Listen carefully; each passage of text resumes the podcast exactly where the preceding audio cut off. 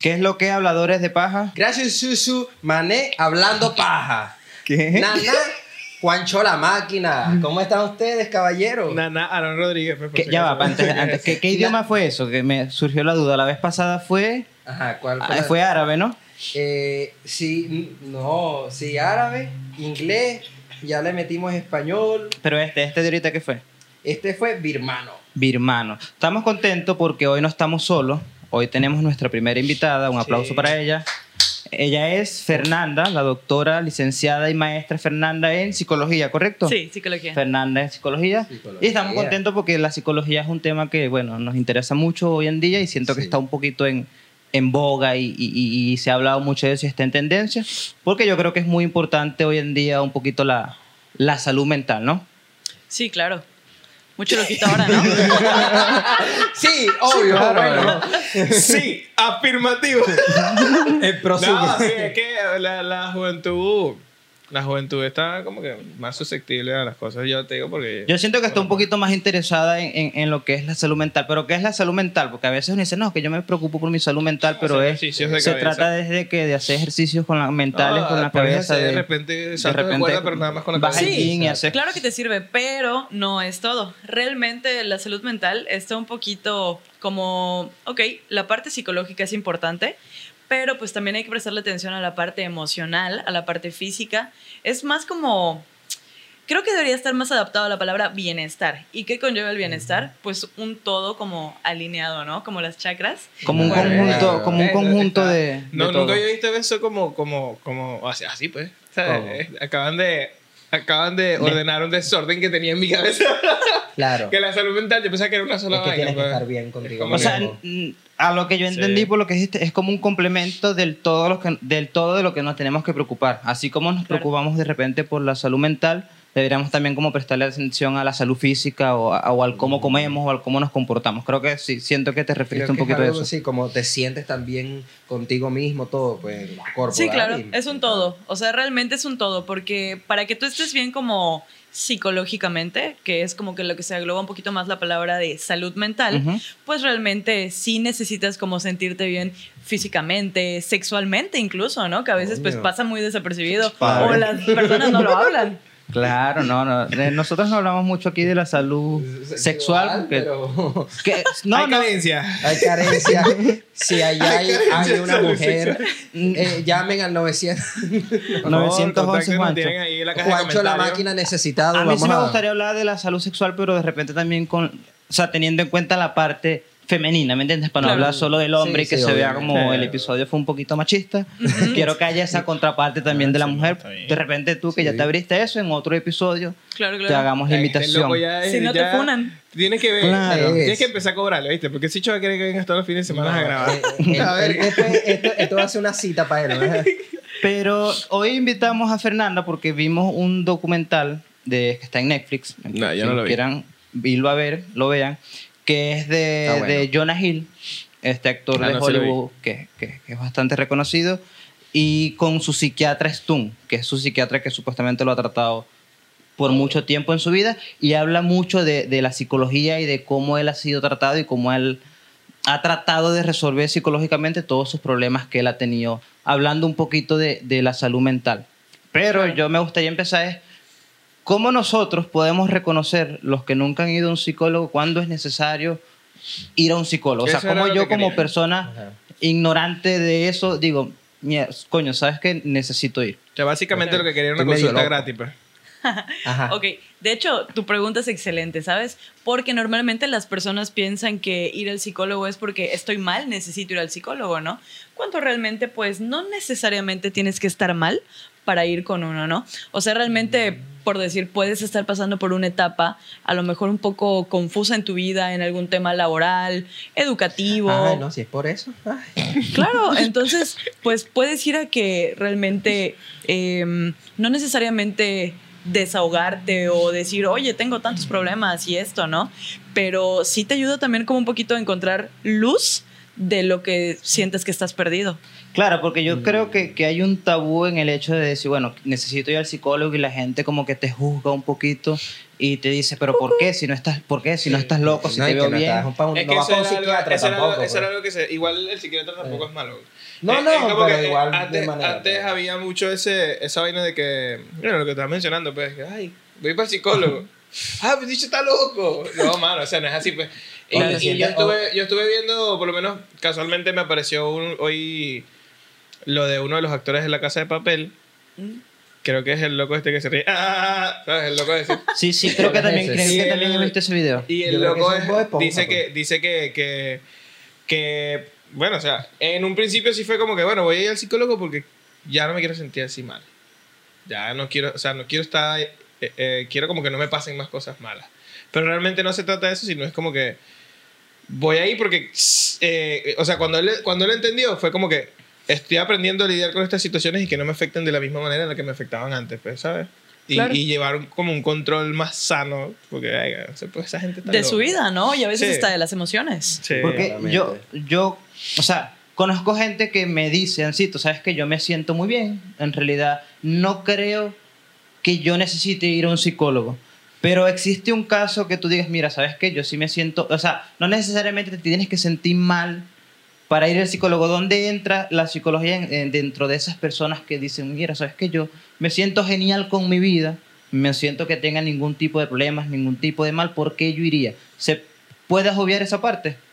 Eh, claro, de hecho, primero puedes preguntarte hacia la parte de, ok, ¿está todo bien con tu vida? ¿Qué te hizo llegar aquí? O sea, ¡Virga! ¿cómo llegaste? O sea, entonces, ¿qué es lo que te convenció de realmente estar aquí hoy?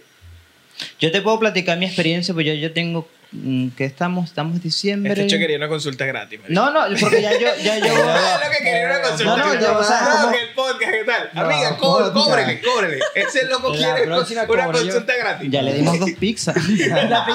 Eso es como cuando... Y te la estás sacando en cara, yo no. Imposible. Eso es como cuando en el trabajo te dicen, no, ponte la camiseta y quédate dos horas más, tres horas más y te pagan con pizza. Con pizza. Ah, Eso es muy, muy típico aquí en México. Sucedido. Sí, claro. Pero yo, o sea, hace como... Vaya, ya tenía mucho, mucho tiempo sintiéndome como, como raro, como que sentía que no encontraba un poquito de sentido, como que me sentí un poquito perdido, como con falta de, de motivación, pero me costaba el hecho de aceptar que necesitaba una ayuda. Claro. Hasta que llegó un punto, que más adelante te cuento cómo llegó ese punto, que ya no me sentía bien del todo y dije, bueno, necesito de realmente buscar una ayuda porque con cualquier cosa que estaba buscando, o sea, que estaba intentando, no encontraba, como decir, una solución. Y dije, bueno, quiero probar con el psicólogo, pues a ver qué tal. Y ya tengo, voy por un año yendo a terapia y siento que sí, he visto la luz como tú lo mencionaste ahorita. Que, que realmente le agradezco a mi psicóloga que me ha ayudado bastante, este mensaje para ti, este, que sí me ha ayudado como a encontrar ese, ese, ese caminito que, que me sentía perdido. Claro, y es que muchas veces es eso, ¿no? Como que dices, bueno, es que tengo todo en la vida, ¿no? Tengo dinero, tengo bien a mi familia, tengo salud, eh, me va bien en el amor. ¿Por qué me siento así, no? O sea, ¿por qué tengo como esta sensación de vacío? De vacío. O por qué siento que me falta algo, ¿no? Y es ahí donde empiezas a averiguar y decir, bueno, es que entonces hay que ver qué es lo que está pasando, qué es lo que está faltando por allá, que sientes que debería complementar para que tú tengas como un bienestar y sentirte mejor contigo mismo. Y siempre, alguien, siempre sale alguien que te dice, no, marico, sé feliz. Se resume en No, cinco ya, años una carrera. cinco años una carrera. No, Échale ganas, échale Échale ganas. ganas, marico. Ah, No, es que tienes tú que puedes, pensar, tú puedes. tienes que pensar más positivo, tienes que Claro, o sea, claro. vivir la vida más alegre. Tú dices, Marisco, no se trata solamente de eso. A mí me pasaba como tú, y yo sentía que, que ya había alcanzado como un pico en mi vida, que ya tenía todo, me iba bien económicamente, bien, ya tenía mis cosas. Tenía billete. O sea, en realidad me estaba El yendo muy, muy bien. Billete. Y sentía, me sentía que dice, ¿qué coño estoy haciendo con mi vida? O sea, ya logré esto, ya logré esto, ya había terminado. Me- no sé, hay un, poco, un- un- como un síndrome de la gente que cuando termina la universidad empieza a sentirse como un poquito raro, no sé cómo se llama, que dice, bueno, ya terminé, ¿qué sigue? O sea, con miedo de terminar síndrome- bajo un puente. Síndrome de Ancitox. ¿Tú puedes poner un no, creo que Ey, hay un ey. síndrome de los 25, hay algo por ahí Ey. que, que estuve leyendo en este... Clínica. Entonces, de los 27. Ah, bueno.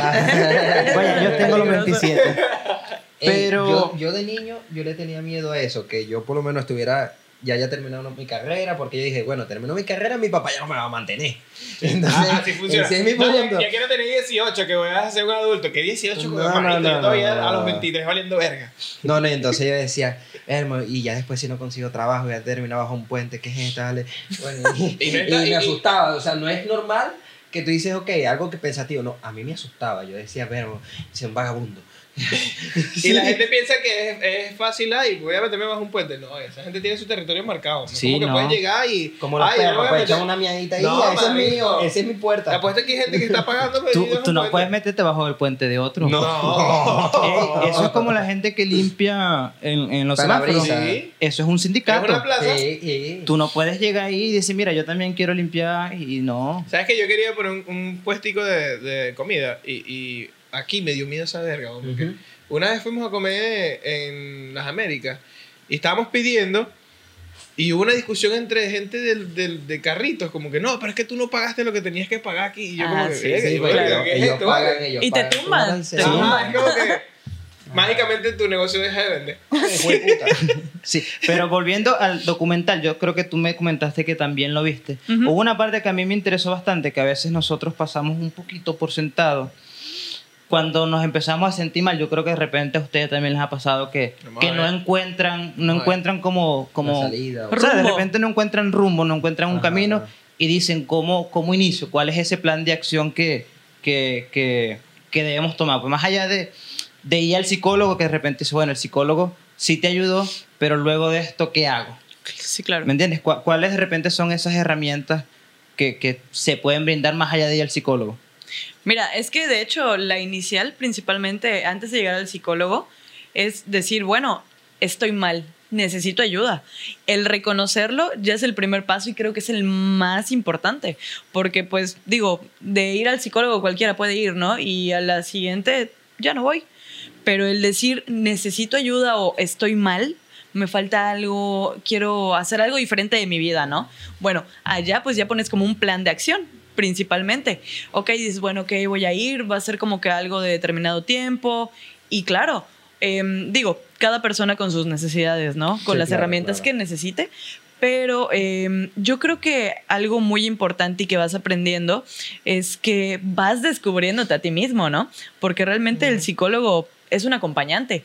Es como te va ayudando a descubrir herramientas que tú ya tienes, pero no habías sido capaz de descubrir o de pulir realmente, como para poderlas explotar y decir, ok, me da como un poquito más de confianza decir, ok, ya salgo adelante, hago esto, el intentarlo. Porque a veces el miedo es el que nos frena, ¿no? O sea, Sí. decimos, chinga, y si la cago, y si no me va bien en esto, bueno, ok, puede que sí, puede que no, ¿no? Pero no lo he intentado. Yo, yo siento que gra- varios puntos de la vida, o sea, porque re- si lo he vivido así, pues como que varios puntos de mi vida ha sido un salto de fe. Ha sido como a una explosión una, o algo ya más allá que tú dices, bueno, voy a saltar, voy a saltar con, eh, si sea un trabajo, así sea el- empezar el gimnasio, así sea cualquier tipo de cosa, porque si te das cuenta, los primeros 3, 5 meses de gimnasio tú no ves gran, No ves gran cosa. Y créeme, yo voy a durar un año y yo soy un tipo de persona que yo digo, o sea, sí veo el cambio, obviamente, pero sí siento que ya me hace falta más, pero la misma motivación es esa, porque sé que me falta más, le- quiero más y puedo con esto y voy hacia adelante. Claro. Pero es un salto de empezar. Y pagas el mes y tienes que ir. Pues. sí, Coño, y nosotros no sacamos vale la cuenta, la plata, pues nosotros yo- vamos a perder 13 pesos diarios, 13 no, pesos o sea, diarios. yo voy A para el ver, gimnasio. 13 pesos no, diarios.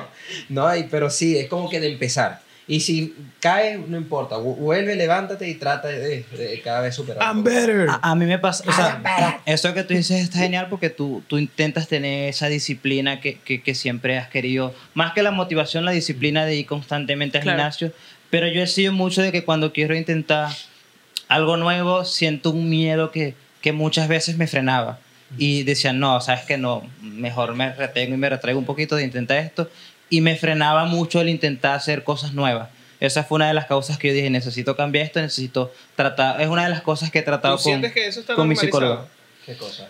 No es, que se- no es que esté normalizado, pero es algo que ya está pasando mucho y yo creo que con el auge de las redes sociales se está verbalizando un poquito más. Claro. De repente es antes existía el tabú de, de que la gente se mostrara como en realidad es y de demostrar sus miedos y demostrar sus inseguridades y por eso ahorita lo estamos viendo un poquito No, más, más que- común. Y que si tú te metes en las redes sociales, es algo que ya las personas, su cuerpo, admite eso. Entonces, por ejemplo, tú que vas empezando el gimnasio... Puro culo. una- No, bueno, aparte. pues. no, no, no. Pero, o sea, si tienes como que tener un norte muy fijado porque y mucha fuerza de voluntad también. Porque a veces tú ves gimnasio y tú ves gente que ya tiene un muy buen físico y tú dices, ah, todavía. Y hay muchas veces controversia entre tu, tu propia mente, pues. Claro. Te juega, que es la Yo estoy mayormente papiado, eso. yo- no. Pero yo realmente ahorita yo sé que yo estoy papillado Tú ya. eres y- marico, mira, ve. Tú eres marico. Ah, me 100 paró la kilos en prende de banca. Me dijeron, tú ah. no puedes andar con esas armas de fuego por la calle. Dale, mano. ¿Tú estás dale. viendo? Pero, de- de- ¿Tú estás viendo esto? Pero te pidió mantequilla. ¿Qué? Ay, ¿Qué?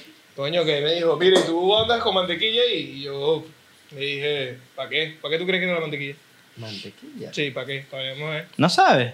Para que le eches este bollito. Ajá, Coño, vaya, no creo que tú no te ¿eh? sepas eso. No, pero, que- Pero, este, estaba viendo también que en el documental... apuntando en su Sí. tienen problemas. Sí, ella, ella, que- ella, ella después de este Después show va a decir, le va a dar y va a decir, no, marico, sí, yo te Ah. ayudo, yo te ayudo, yo te "An- ayudo. Ancito, problemas Puedes hacer una tesis, tienes permiso para hacer una tesis con con, nosotros nosotros, mentalmente.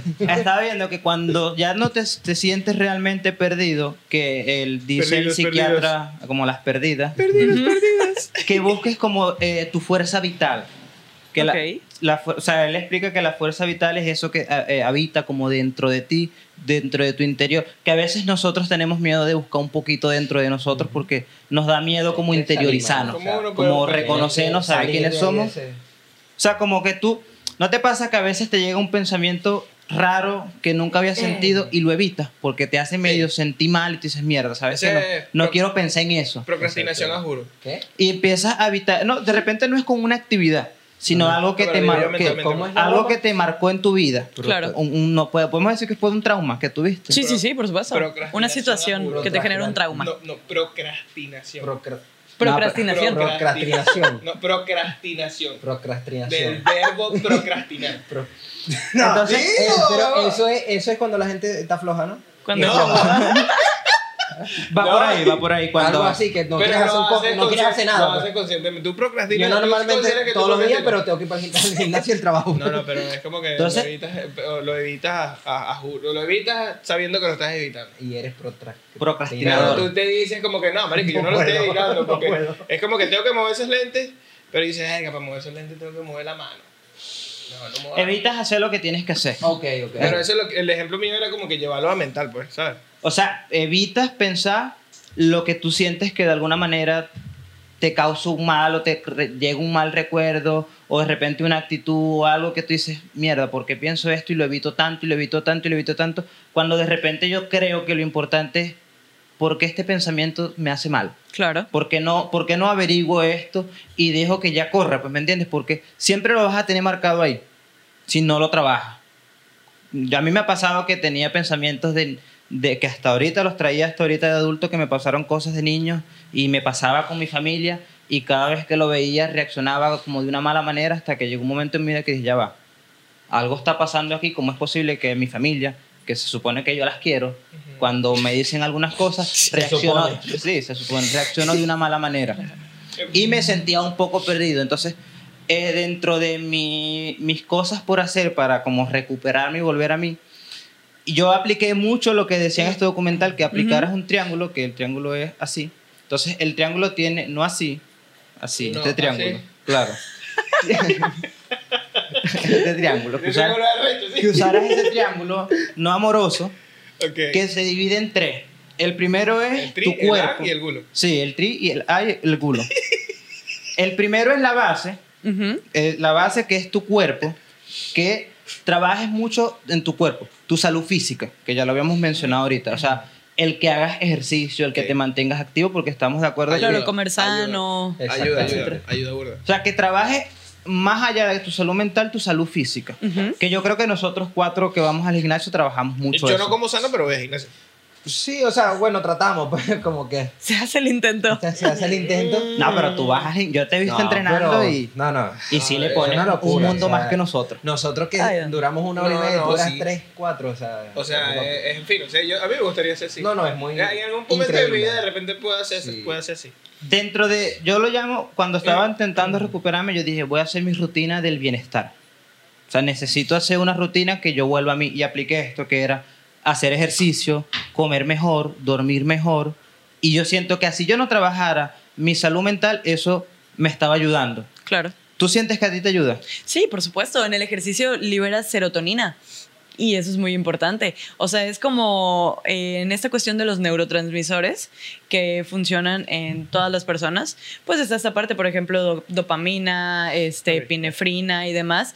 Todos estos, pues muchas veces las personas cuando llegan con un psiquiatra es porque hay una mala regulación de estos neuro- neurotransmisores, ¿no? Ah, Que por ejemplo les hacen caer a lo mejor en una depresión, en una tendencia más hacia la ansiedad. ¿Y qué pasa? Que cuando haces ejercicio, pues realmente liberas serotonina, que es como conocido así como la felicidad, ¿no? Entonces te sientes bien, te genera como cierto bienestar, como mencionabas.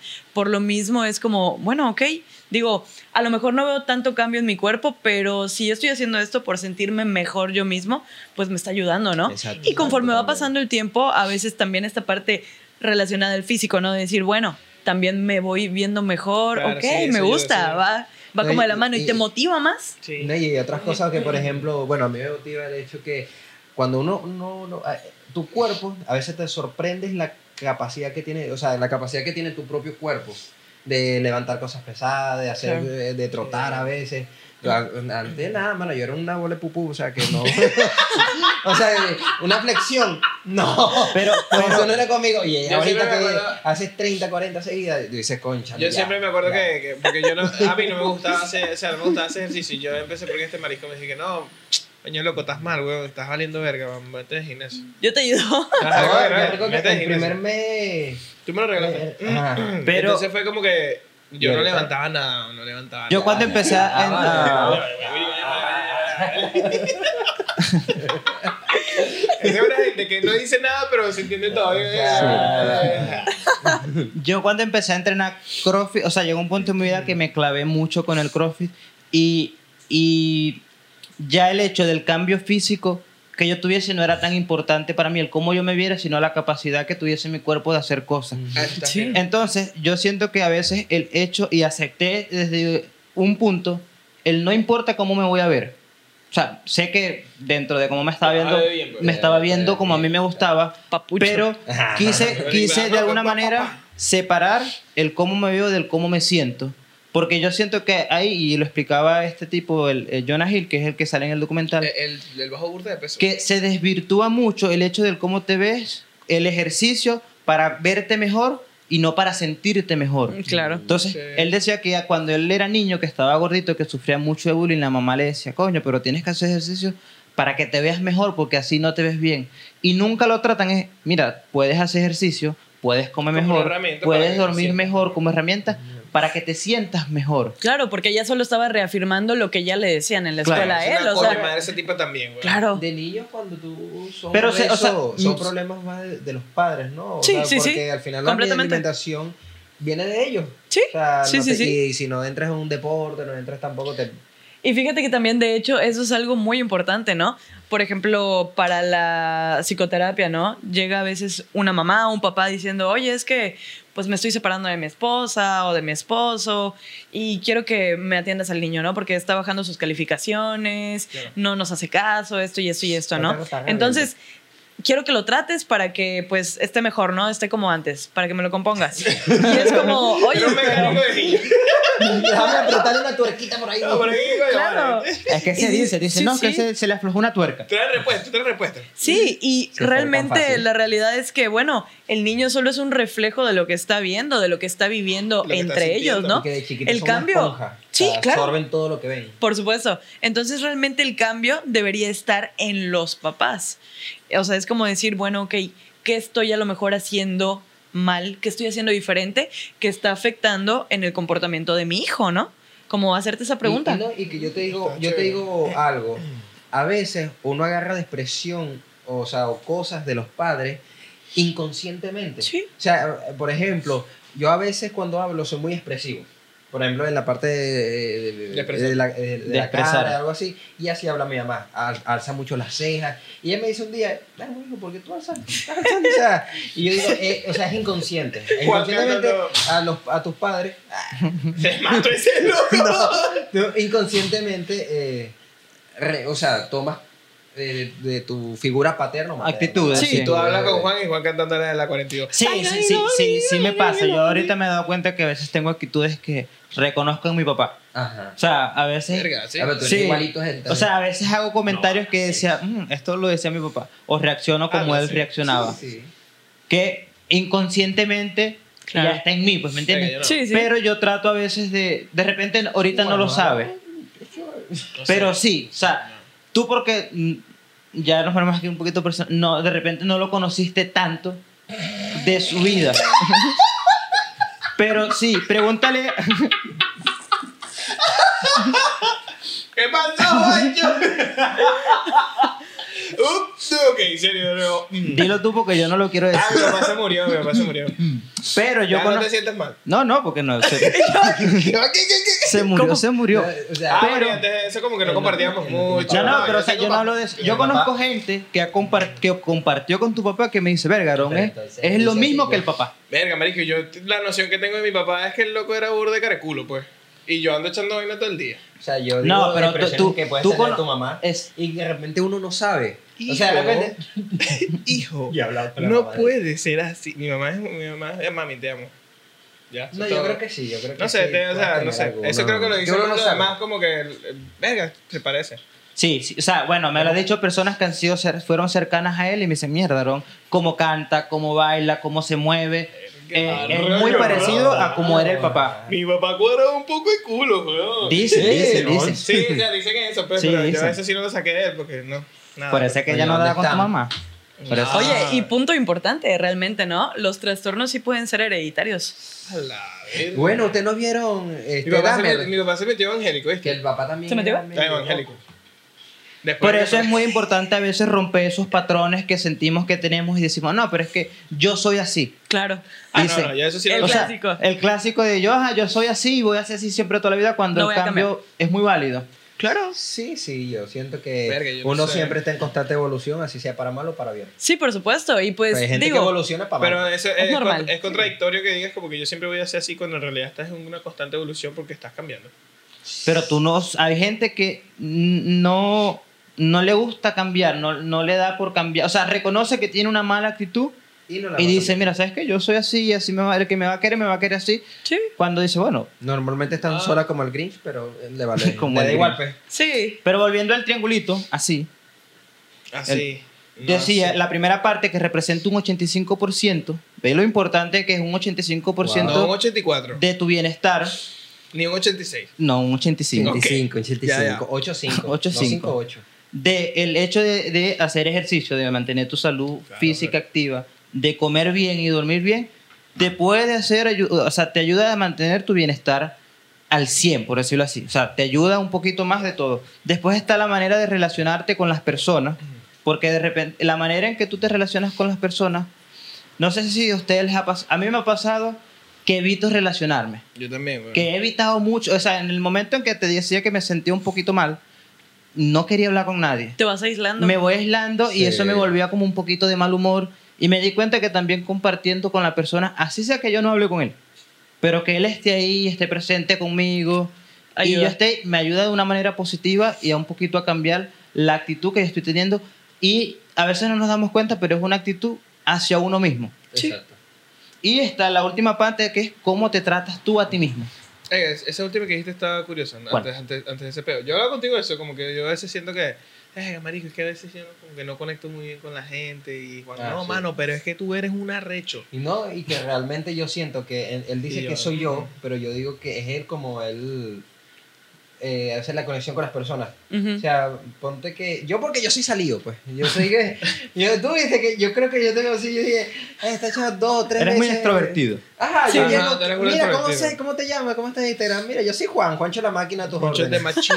Ay, entonces ya ahí, ahí hice una amiga más. Ay, mira, qué fino. Y ya. y creo que ya eso es Ay, todo. mira qué fino. Y ya eso es Pero todo. sí, pues. yo haciendo un análisis para mí, pues, como que yo no siento que sea así. ¿Cómo? Así como dice Juancho, pues. Muy extrovertido. No, es- como que no se me da muy bien algunas cosas. De. Eso puede ser pena, pena o no. Mm, como que te cuesta un poco más de trabajo relacionarte con los demás, ¿no? Sí.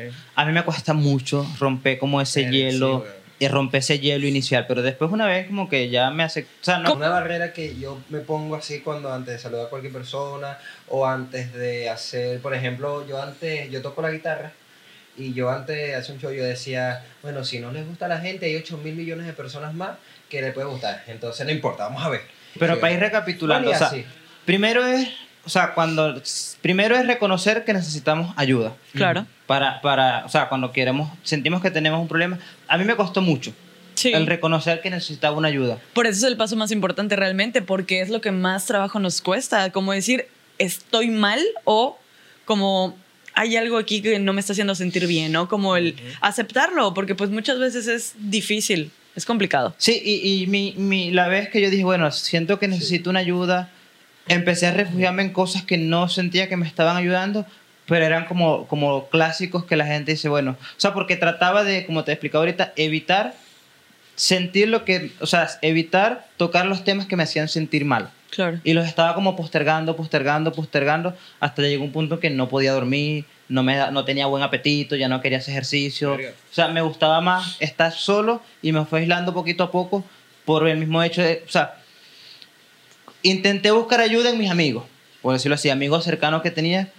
pero no es lo mismo que un amigo tú le platiques tu problema y él te escuche y te diga cualquier mamada a que en realidad vayas con alguien que sí te pueda ofrecer una ayuda verdadera. Claro. Yo siento que hay una diferencia ahí que la gente dice, bueno, yo, ¿sabes que Yo me, yo me libero con mi amigo y me escuchó y bien. Hay Claro. gente que le sirve. Como el desahogo, ¿no? Ajá. Decir, bueno, lo puedes sacar, uy, un poquito menos de peso. Sí ayuda.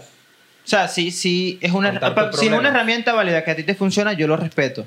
Sí, sí, o sea, realmente, bueno, creo que es una separación esta parte, ¿no? Yo creo que sí ayuda, no es como para que tú ya no lo trabajes si realmente sientes que necesitas ayuda, pero sí es importante esta parte de hablarlo con otras personas, porque porque el hecho de aislarnos y como alejarnos de las demás personas, sí como que cualquier problema que tengamos, sí lo va haciendo como una bolita de nieve, lo va haciendo más grande, ¿no?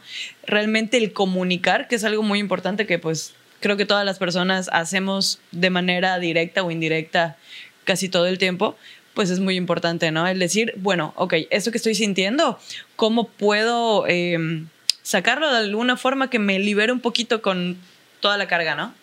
Claro, yo, o sea, cuando yo intentaba, hablaba con mis amigos, me decían, Ancito, pero si ya tienes todo. O sea, me decían, ya Es tienes... peor todavía. O sea, Yo de repente sí. era que yo no me O sea, explicaba no. bien o no me entendían de la manera que me hubiese gustado que me entendieran, porque normalmente tus amigos son los yes man, los que te dicen, sí, Ancito, está bien, te escucharon y ya. Porque tus amigos te van a decir casi siempre lo que tú quieres escuchar. Ese, ese es un punto. Pues entonces yo llegué al... Yo sí, no. Osito, sí, pero chúpale. Sí, no, yo, yo soy el tipo de persona que yo te digo, si yo veo que tú la cagaste, sí te dice. Yo soy Sí, muy, sí, pero yo soy muy franco. yo en- te digo, por lo menos en mi caso no se trataba de, de que lo hubiese cagado o no, porque por ejemplo lo que, lo que normalmente la gente quiere lograr en su vida o lo típico es, bueno, ya te graduaste, tienes tu coche, tienes tu casa, tienes tu negocio, ya estás consagrado. De alguna Sí, manera claro. así decirlo. ¿Y así, qué sigue? Y así estaba yo. Sí. Ya terminé la universidad, ya tengo mi negocio, ya tengo mi carro, ya tengo esto, viajo, esto, ya, o sea, de alguna manera me sentía o sea, Logrado. lo logrado, pero no sentía una pasión por hacer algo, no, no sentía una motivación. Y es que realmente ahí deberías de preguntarte, ¿no? ¿Esto lo hice por convicción o porque es lo que debería de hacer? Es lo que Exacto. me dijeron que debía de hacer. Exacto, o sea, estaba como con los, ¿cómo se dice? Logrando metas de otros. Claro. O metas impuestas que, que ni Socialmente, siquiera... Socialmente impuestas Sí. por mí. Y cuando intentaba recurrir a lo que a mí me gustaba, me decían así, "Tú, pero si tú estudiaste ingeniería, o si ya lograste esto, o si ya hiciste esto, dices, mierda, pero ya no es lo que yo quiero. Sí. Claro, es como, eh, de alguna forma, hacen a un lado lo que a ti te gusta. Claro. Entonces, yo dije, bueno, ya sabes que no lo voy a hablar con mis amigos, pero ya sentía que no tenía con quién hablarlo y no sentía, no, de alguna manera no podía interiorizar ni reconocer los problemas que tenía. Y dije, bueno, vamos a probar los clásicos. Vamos a probar porque la gente dice que con el alcohol de repente se libera. Claro. Y dije, "Cla- o sea, te hablo de que lo llevé como un proceso constante de, de- voy a probar distintas cosas a ver, ver qué qué me funciona. hace sentir mejor y qué me funciona. Fue un Entonces, análisis grande. sí. Tiene cirrosis y Es- herpes. Por No, eso, pero- por eso es que Ancito, tengo que probar la vida. por eso es que Ancito no tiene un riñón. Por eso es que Ancito No, no, o sea, tiene un riñón. no fue una, no fue tan prolongado, pero sí intenté como, bueno, vamos a intentar una buena vida de lujo. A Ajá. ver qué tan bien te hace sentir. Y estaba en un sitio que yo decía, mierda, Ajá. ¿sabes qué? Ah, Qué genial está, pero no me siento bien todavía. Vamos a probar bebiendo así varios días seguidos a ver si, si, sí. Y decía, no, o sea, al final del día El terminaba clásico. con una cuando, cruda. Cuando casi te mueres por coma etílico, entonces ya tú estabas. No, no, o sea, yo sabía que no era tan al extremo, pues no era que me bebí jugar 10 las botellas. en A alcohol. mí, a mí el alcohol sí me hace sentir bien, güey. Ah, A mí no. Eres un alcohol. Alcohólico. A mí sí, Ahorita te ella saca, eh, eh, sufre de alcoholismo. Entonces dije, bueno, eh, Alcohólico. con el alcohol no. Dije, bueno, vamos a probar con la marihuana, porque la gente dice que con la marihuana... Drogadicto. Sí me sentía bien, pero no me ayudaban los problemas que yo necesitaba resolver. Y llegó un punto en que me sentía tan mal que ya no dormía y dije, mierda, de repente con la religión funcione. Y- sí, o sea, te lo digo. Fanático No, religioso. y llamé a una amiga, No. o sea, porque yo nunca he tenido como una cercanía con las religiones, ni con Dios, ni con nada. Porque Potencial asesino. he sido muy, muy renuente a, a- a las religiones porque desde niño como que puse una barrera ahí. Y llamé a una amiga muy cercana y le expliqué mi situación y le dije, mira, ¿cómo es que yo puedo acercarme a, a- a Dios? A ver, porque la gente se refugia también en, en Dios y en lo que cree. Me explicó de una manera muy que yo sí entendí y dije, bueno, me funciona, pero necesito otra respuesta.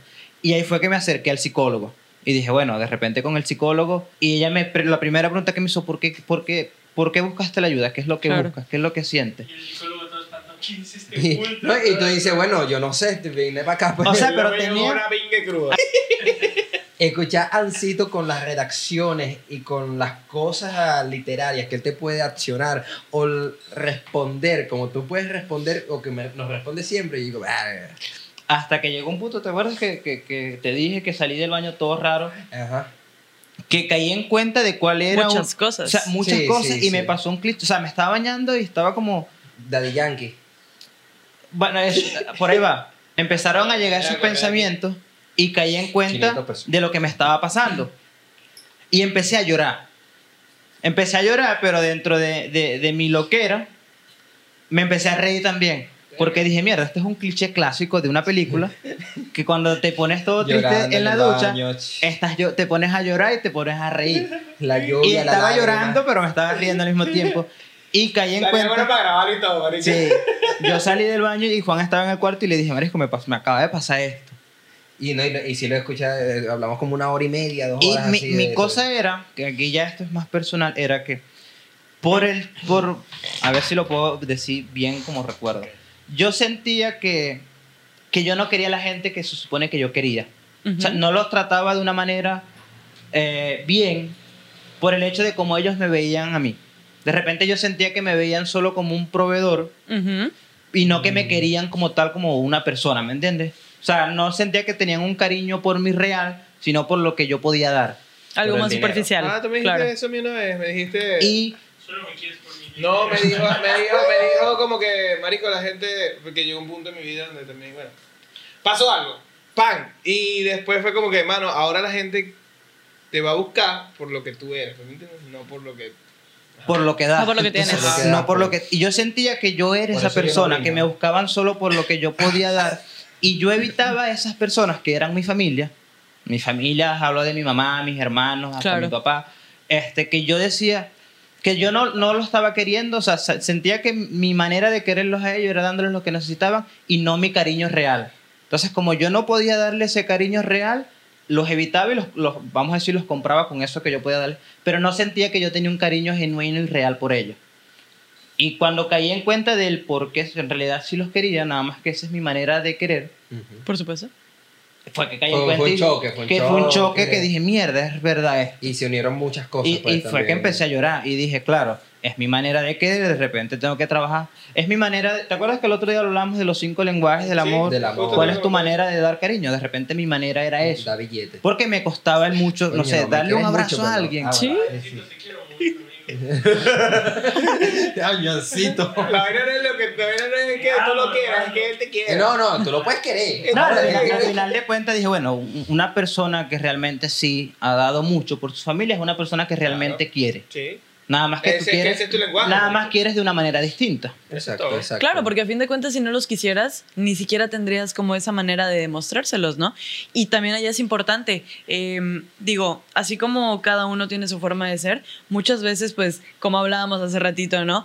Hay cosas que inconscientemente tomamos de los demás y pues salen de en cierto punto de nuestra vida, ¿no? Puede que tú en algún momento de tu vida hayas aprendido que esa era la forma de dar cariño o en la que te la daban a ti y tú de alguna forma cuando ya eras mayor pues también la reflejabas. Claro, el popular billete. Y que sí, evidentemente es algo Popular. O sea, mi papá es así, pues también. Sí. O sea, O sea, si nos ponemos, si nos ponemos a ver, por decir un árbol genealógico, mi papá también era esa figura y él, lo- él lo reconoció en mí y me dijo, Ancito, estoy viendo que tú estás yendo por un camino que ya yo tomé, no es como bueno. Y intentó, pero, pero como él tiene su vida, no es como que iba a estar todo el día pendiente de mí, Claro. ¿me entiendes? De, pero Ni que por lo menos, por lo menos pero lo intentó, o sea, como Sí, que me, sí. él lo reconoció en mí y me dijo, mira, ¿sabes qué? Tan, tan, puedes mover estas piezas aquí, pero ya quedaba de mi parte hacerlo, ¿me entiendes? Exacto. No, claro, y allá va también otro punto de lo que hablábamos, como el que somos personas que estamos constantemente en cambios, en aprendizajes, ¿no? Entonces, ok, yo, yo puedo reflejar mi forma de querer de cierta manera, pero no es como que yo no pueda tener un punto medio y también ir aprendiendo a demostrarlo de cierta forma, ¿no? A lo mejor en un principio me va a costar un chingo de trabajo, pues darte un abrazo, ¿no? Pero pues poco a poco con el tiempo me voy a ir soltando, voy a ir aprendiendo que también es una forma de decir te quiero. Entonces también como que se va haciendo un balance, ¿no? Donde dices, bueno, a lo mejor mi papá era la forma en la que me demostraba su cariño porque no tenía tiempo para poder pasar conmigo, se la pasaba trabajando todo el día o vivía en otro estado, en otro país y pues de alguna forma era como, aquí estoy, te quiero. ¿no? Claro. Sí, claro, acabas de describir perfectamente mi vida. No, no. Vale, no, no, un problema. Pero es un Eh, caso muy común. Claro. Existe la, psico- la psicología No, eh, grupal. me- Sí, sí. Me date cuenta. Bueno, pero tu papá- Tu papá no trabajó mucho, que digamos. No, mi papá se jubiló joven. Se jubiló joven. mira, Cuando nosotros como, como amigos de alguien que evidentemente nos estamos dando cuenta de que está pasando por una mala situación, de repente está padeciendo de, de ansiedad o de tiene algún cuadro de depresión, que vemos que de repente sí está en un mal de estado. amorío. No, no, de, de, de, este tema en específico. Ah. ¿Cómo nosotros como amigos podemos brindarle algún tipo de ayuda? Más que decirle, presente. sé positivo, sé feliz y, todo Sí. va a estar mejor. Dos en la espalda. Estar presente. Estar presente lo es todo. Realmente hay personas que, por ejemplo, tú dijiste, ¿no? Algo muy importante. Eh, pues a veces me estaban diciendo y diciendo, pero pues no me hacía como feliz lo que me decía, ¿no? Era como de, bueno, ok. O sea, no es que me disgustara, pero pues no me hacía sentir mejor, ¿no? Pero de alguna forma hay personas a las que el hecho de que simplemente haya alguien a su lado y decir, bueno, ok, me siento mal, pero bueno, sé que cuento con él, sé que si me pasa algo, sé que si siento algo, se lo puedo decir, se lo puedo confiar, aquí está, ¿no? Y también hay otras personas que es como, bueno, ok, oye, aquí estoy, si necesitas algo, Compañía. dime, dime, dime y aquí estoy, ¿no? Y podemos hablarlo. Claro. Entonces, Pero, por ejemplo, más allá de estar presente y de decirte, mira Juan, si te sientes mal y necesitas algo, dime. Hay algunas acciones que nosotros, yo he visto que, que he leído en Twitter también y por ahí, que de repente cuando estamos en este estado, de repente no nos damos cuenta de, de nuestra propia higiene personal, de nuestra higiene en casa, no nos da por comer nada. De repente, ejemplificando ya el estar presente, tal vez se trate un poquito de ayudarte con esas tareas que a veces son tan simples, pero son tan difíciles cuando estamos en ese estado. El, oye, mira, está esta comida aquí, aliméntate un poquito mejor, empecemos a recuperarnos, hagamos un poquito de ejercicio. Yo creo que también iría un poquito por ahí, ¿no? sí, no. Mm, te voy a decir por qué. Porque realmente hay personas que, por ejemplo, el decirle, oye, em, como que siento que estás descuidando un poquito tu aspecto personal, a veces se sienten ofendidos, ¿no? Porque están tan susceptibles con sus emociones Sí. Que pueden tomarlo a mal, ¿no? Entonces es tener un poquito de cuidado a veces, inclusive con las palabras. No es que no puedas ser como abierto a decirle algo a otra persona, Coño, pero sí tienes que pensarle un poquito, ¿no? Como Para que no, o sea, para que no vayas a herir alguna susceptibilidad, ¿no? El decir, bueno, oye, ¿sabes qué? Comencé a ir al gimnasio, ¿no te gustaría acompañarme? La verdad es que, por ejemplo, hace un tiempo yo me sentía así y, ¿sabes? Ahorita me siento súper bien. Inténtalo conmigo. O sea, como esta parte de motivar y decir, acompáñame, pero no como el tirarle el, oye, es que, ¿sabes? Como que te veo así. Como o sea, como el hacerle sentir acompañado de que a mí me pasó, o el, oye, eh, ¿sabes qué? Acompáñame, o De esto, repente involucrarle. Desde, desde el vamos. Hay que Claro. buscarlo desde otro ángulo. Yo lo que estaba luego. buscando era una excusa para que alguien fuera a limpiarme la casa. Muchas gracias, Fernanda, por acompañarnos en este episodio. Eres la primera invitada que tenemos en Sí. esta sesión nueva de Hablando Paja con gente que es experimentada en los temas. Ya, ya, eh, bueno, ya tenemos, o sea, ya hemos tenido videos, ya, hemos, ya hemos tenido, ya hemos tenido eh, invitados, ya hemos tenido invitados, pero ya vamos a entrar como en esta, este tipo de, de, de esquemas distintos. ¿Qué problema tiene Ancito que él sí- Ya la, para la próxima, ver cuando tenga otro problema, te va a llamar y te va a decir, no, vente con un traer- Vamos a especial. gerente del BBVA, marico. Ah, Sí. Un asesor financiero. O sea, ¿cómo podemos hacer para bajar el crédito? ¿Me entiendes? Si Así. tú tienes 50 mil de crédito. Si yo tengo un crédito y no lo quiero pagar. A un mecánico. Pero bueno, muchas gracias. Y este fue el episodio número no sé cuál.